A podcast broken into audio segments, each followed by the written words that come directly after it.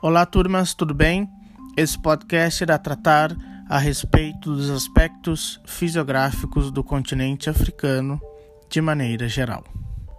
Para iniciarmos, é importante saber que a África é considerada o continente mais tropical de todos, em virtude do seu posicionamento geográfico.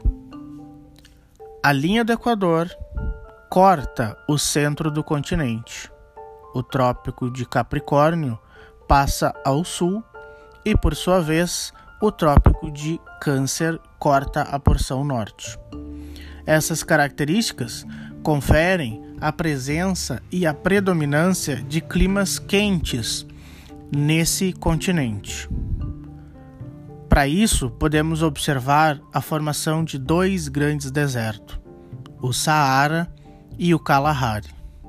O Saara se estende do norte e noroeste até o centro-sul, e o deserto do Kalahari está presente ao sul do continente.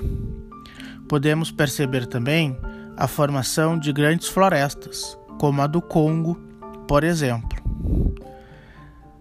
No outro ponto de vista, podemos perceber que, mesmo havendo a predominância de climas quentes na região, esses são variados. Não podemos atribuir climas quentes sendo iguais. Na região ocorrem os climas equatorial, desértico, mediterrâneo, subtropical, frio de altitude, tropical e semiárido.